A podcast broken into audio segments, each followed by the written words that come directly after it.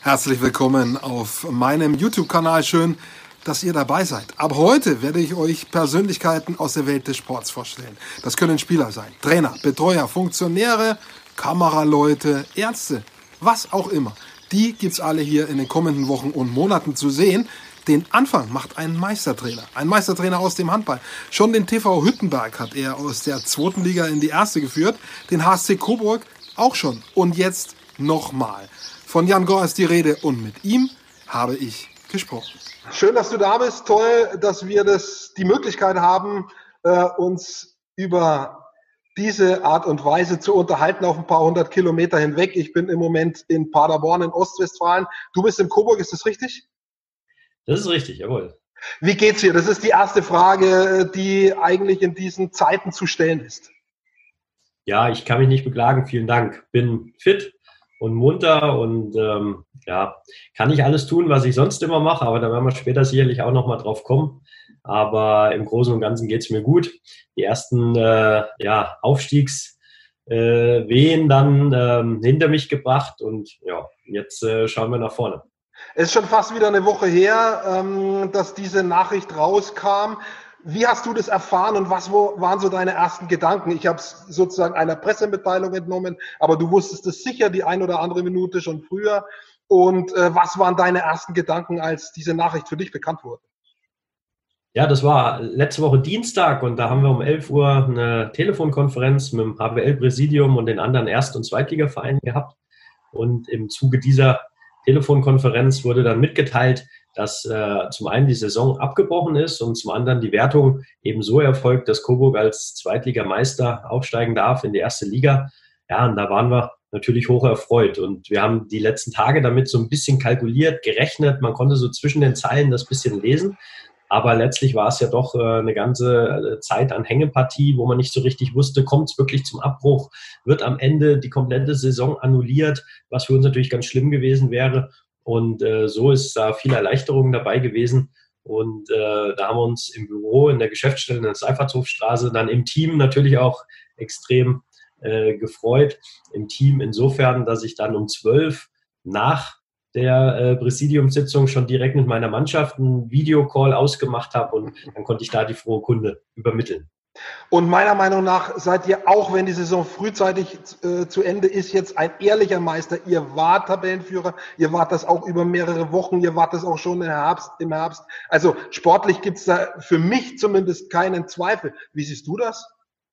Ja, man macht sich da natürlich schon Gedanken, wie wird das wahrgenommen und, und empfindet man das als fair oder nicht.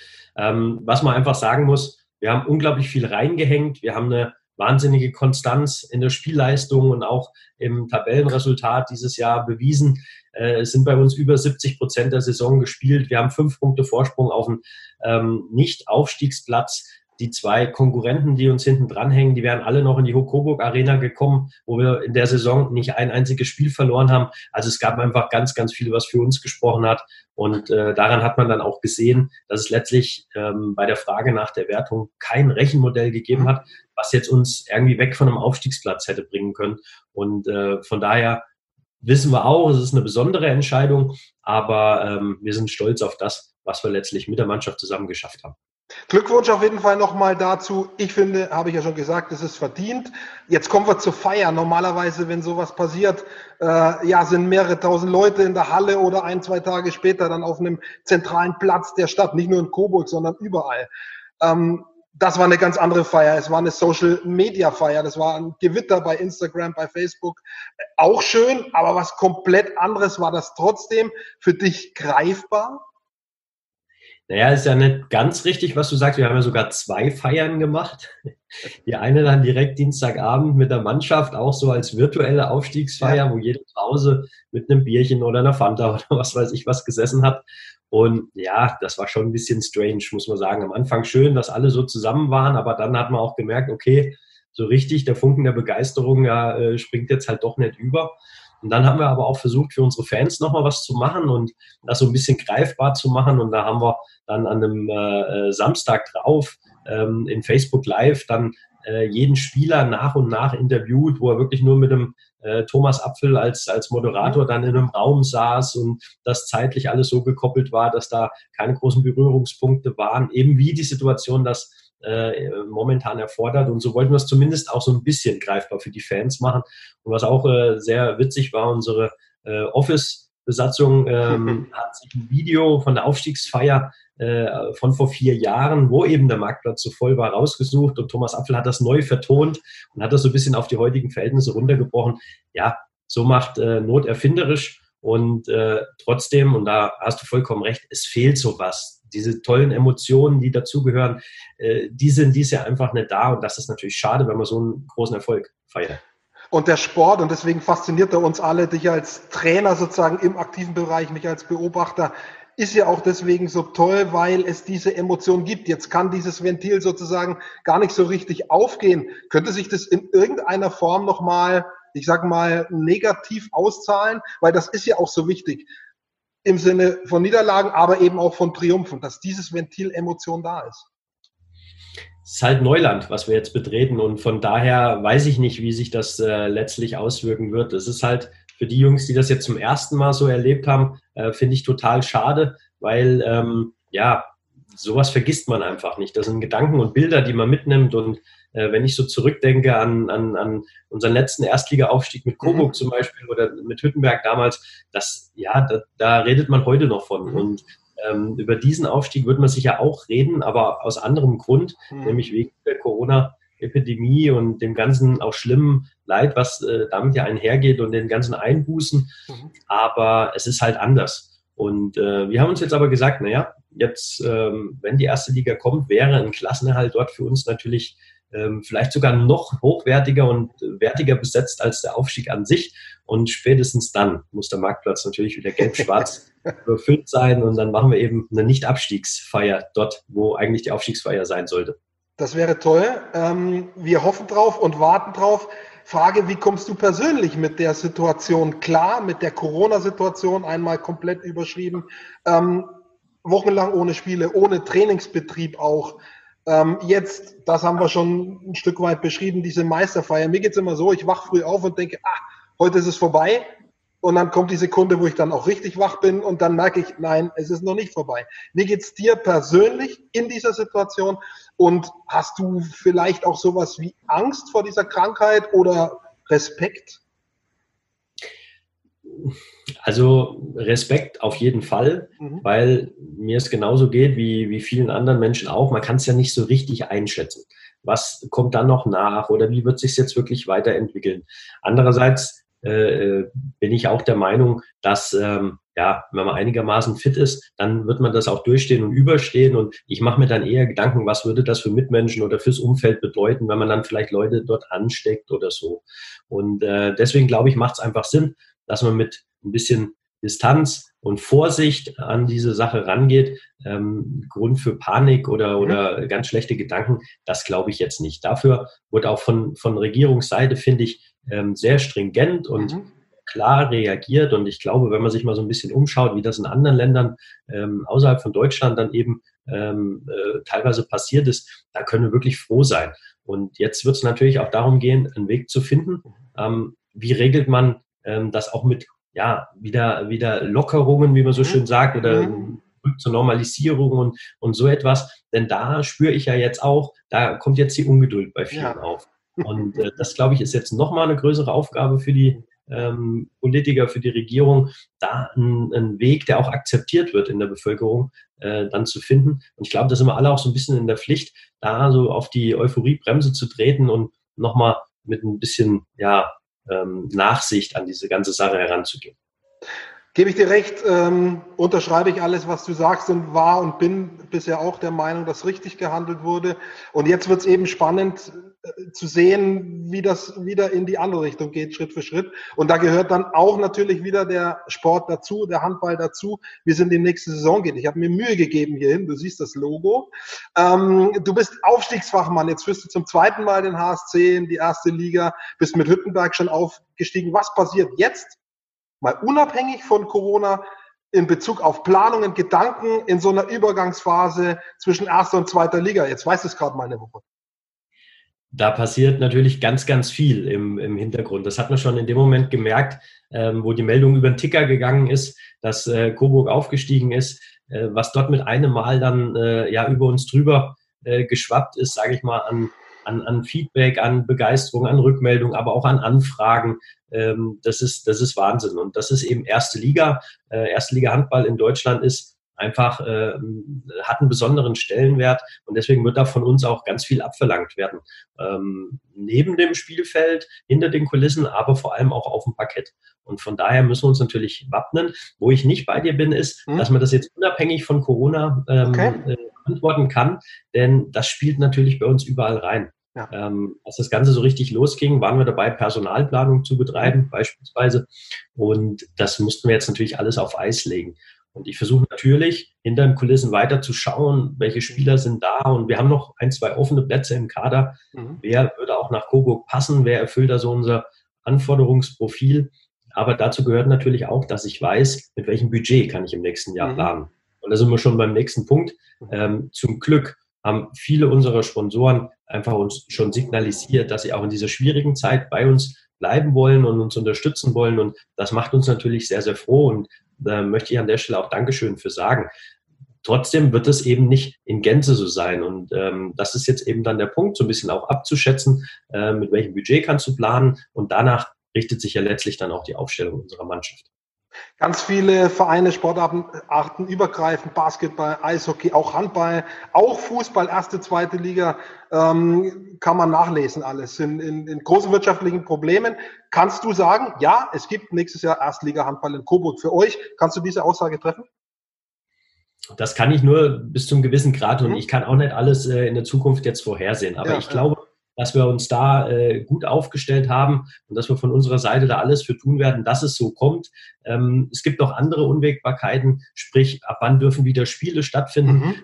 ab wann dürfen Zuschauer wieder in die Hallen. Und da muss man halt auch mal klar sagen, an der Stelle kann man eben Handball mit Fußball überhaupt nicht vergleichen. Wenn für die Fußball-Bundesliga, wie man aktuell die Diskussionen ja auch mitbekommt, Spiele ohne Zuschauer durchaus lukrativ erscheinen. Ja. So ist es für den Handball eben nicht so. Ja. Ähm, uns fehlen die Ticketing-Einnahmen, uns fehlt dann auch so ein bisschen die Plattform, wo wir uns präsentieren können. Und ähm, dementsprechend fehlt einiges auf der Einnahmenseite. Mhm. Aber wenn wir wieder spielen, ist die komplette Kostenseite aktiviert. Das mhm. heißt, ähm, Kurzarbeit ist dann kein Thema mehr, sondern wir sind wieder voll im Ablauf.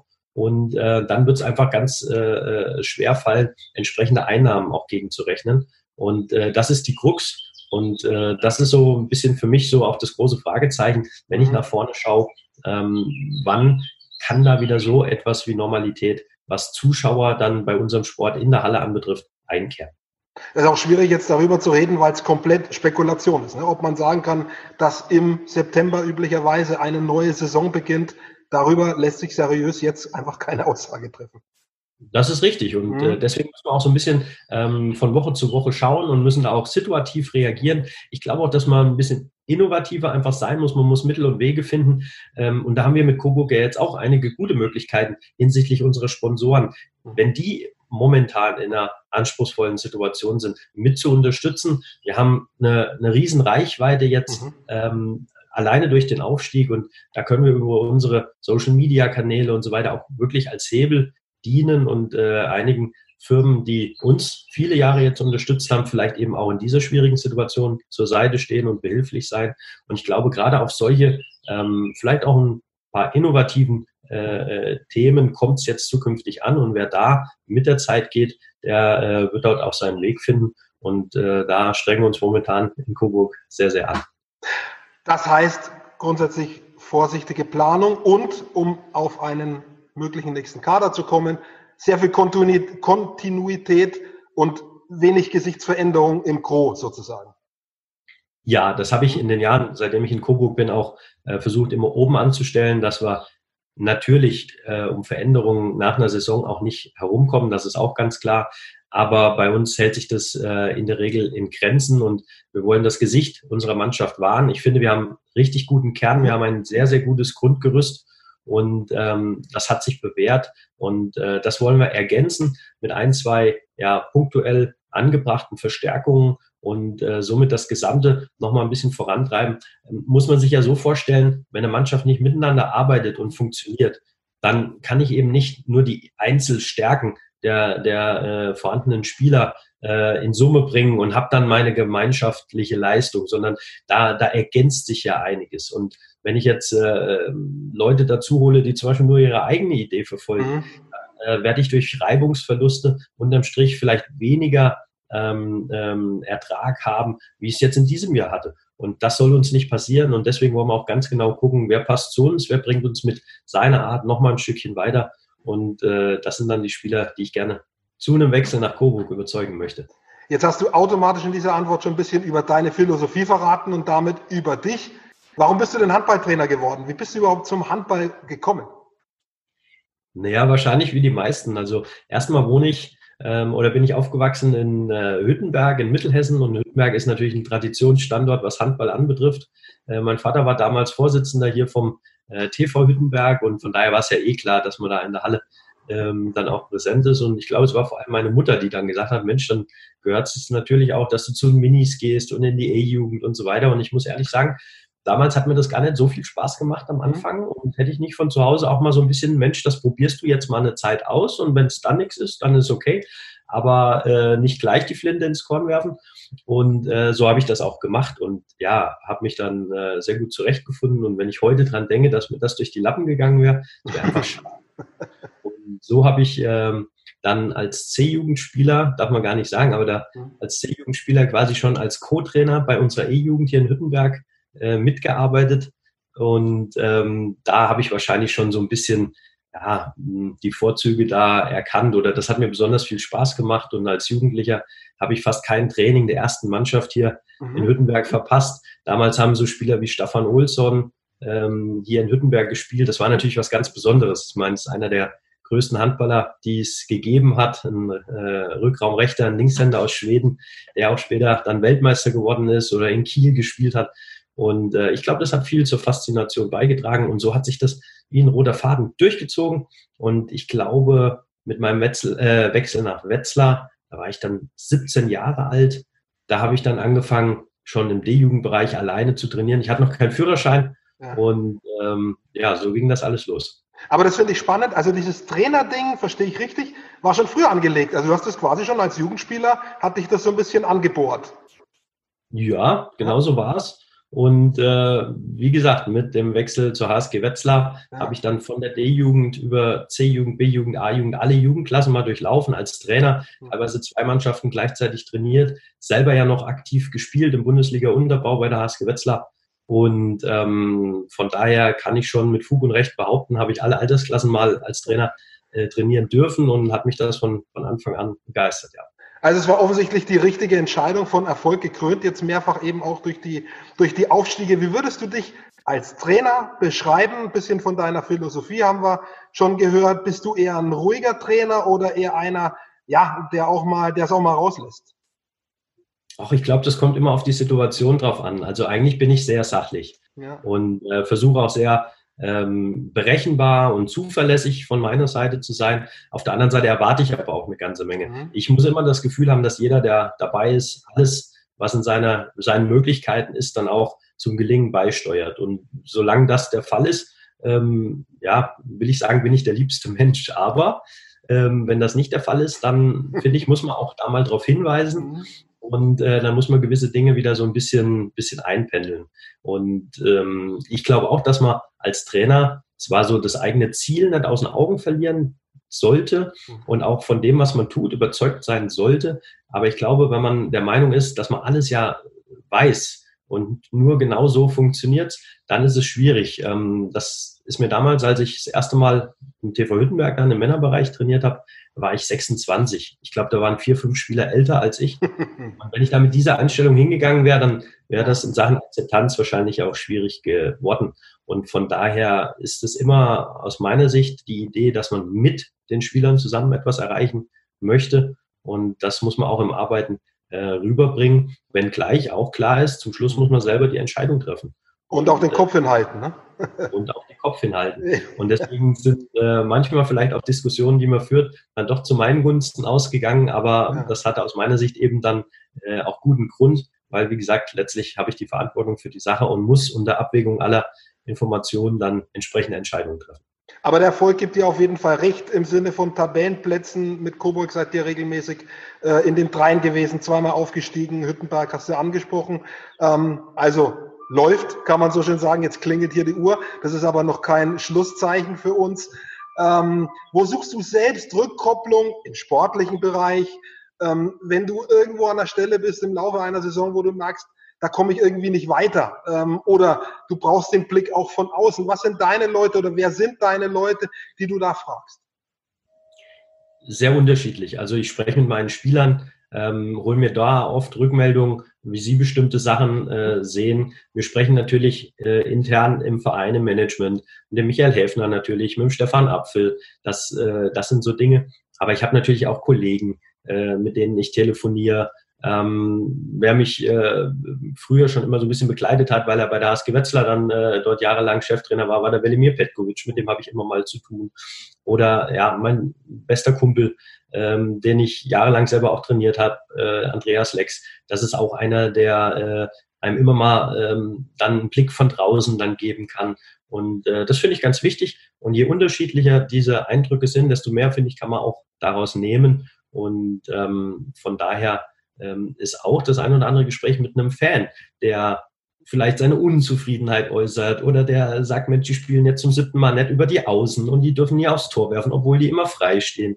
Ähm, auch das sind natürlich äh, äh, Dinge, die man sich durch den Kopf gehen lässt. Und ähm, ich glaube, aus äh, so einer Gesamtmenge heraus kann ein gutes Bild entstehen.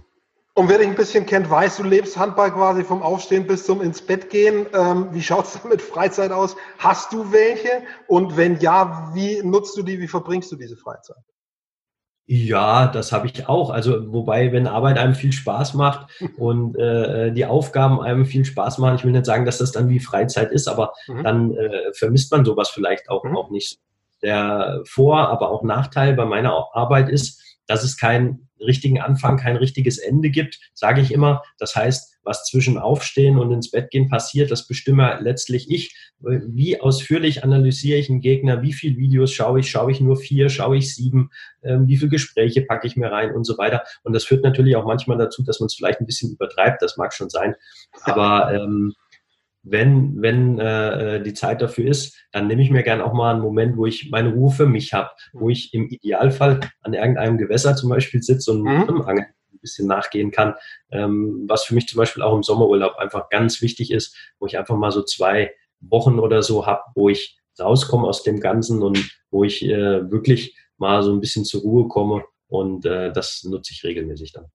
Gutes Stichwort und ich weiß oder glaube zu wissen, dass du auch ganz gern an der See bist, außer Angeln. Wo sind so deine Lieblingsplätze? Bist du lieber Hesse oder mittlerweile Franke oder wärst du gern lieber Nordlicht?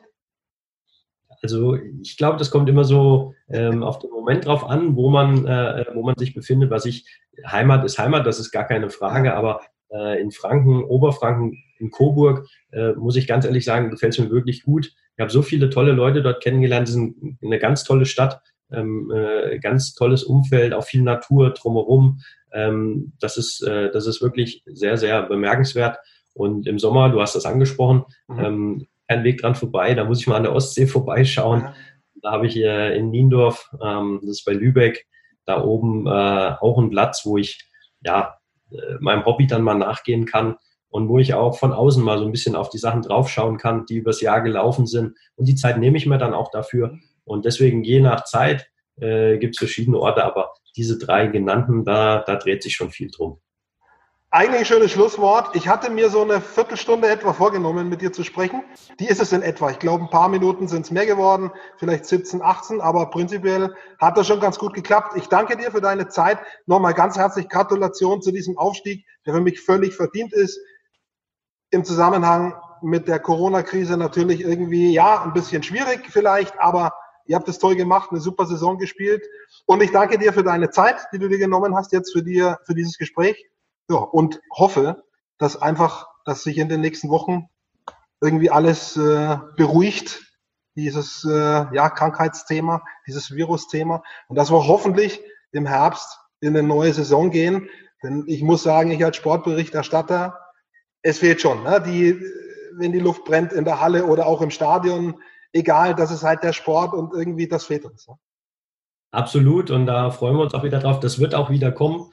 Von daher bleib du auch fit und vielen ja. Dank, hat Spaß gemacht und ich hoffe, wir sehen uns dann in Natura demnächst wieder in der Halle. Das tun wir mit Sicherheit. Bis dahin alles Gute, bleib gesund. Du auch. Ciao. Alles klar, ciao.